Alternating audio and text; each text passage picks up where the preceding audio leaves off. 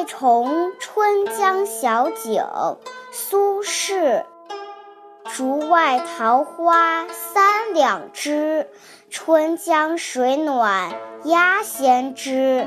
蒌蒿满地芦芽短，正是河豚欲上时。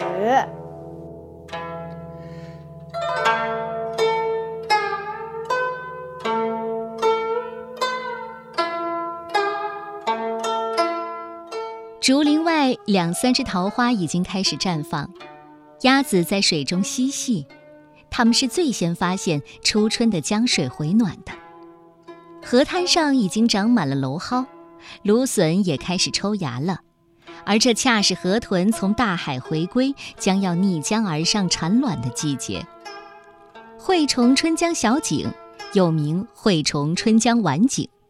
这首诗是苏轼为惠崇画的《戏鸭图》而作的题画诗，原诗有两首，这是其中的一首。不过，你可能要问，惠崇是谁？他是宋朝著名的画家僧人，就是欧阳修说的九僧之一。他能写诗，能画画，特别是画鹅、画雁、画鹭丝、画小景，很有一手。《春江晚景》是他的名作。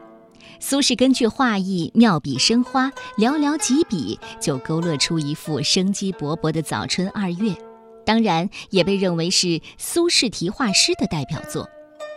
惠崇的《春江晚景图》没有流传下来，不过从苏轼的诗中，我们可以想个大概：一片竹林，三两枝桃花，一条江，几只鸭子，河岸上满是蒌蒿，芦芽刚刚破土。天上还有两两归鸿，河豚是看不到的，但是馋嘴的苏轼可能在想：河豚该上来了，该上来了，用这蒌蒿和芦芽一炖，那可比东坡肉鲜多了。所以啊，苏轼也是一个美食家呢。